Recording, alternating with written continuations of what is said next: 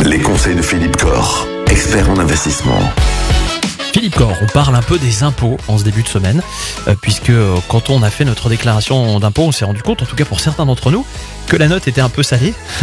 Donc l'idée, c'est euh, d'essayer de faire en sorte que pour cette année 2023, on paye un peu moins d'impôts, et même s'il ne reste plus que 6 mois, il y a peut-être encore des choses à faire qui pourraient nous permettre de gagner un peu d'argent, notamment en investissant.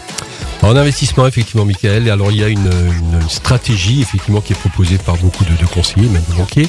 C'est effectivement d'investir dans ce qu'on appelle des FIP ou des FCPI. Alors les FIP, c'est les fonds d'investissement de proximité, FCPI, fonds de capital et de placement dans l'innovation. Et ce sont des placements effectivement dans des entreprises d'un côté qu'on peut faire jusqu'au 31 décembre 2023 pour réduire son imposition. Alors effectivement, ce sont des placements qui sont limités en montant. Hein, c'est 12 000 euros pour une personne physique, 24 000 euros pour un couple. Et ça permet d'avoir jusqu'à 25% de réduction d'impôt. Est-ce que c'est un bon placement? Il faut bien savoir, il faut être conscient que c'est un placement dans des entreprises, donc il y a toujours un risque inhérent à l'entreprise. Ce sont des portefeuilles diversifiés, donc ce risque est assez limité, mais il existe. Ce sont des placements qui existent depuis 97, donc aujourd'hui les opérateurs, on va dire les, les sociétés de gestion qui interviennent sur ce type de marché connaissent mieux ce marché qu'il y a une dizaine, quinzaine d'années. C'est éprouvé.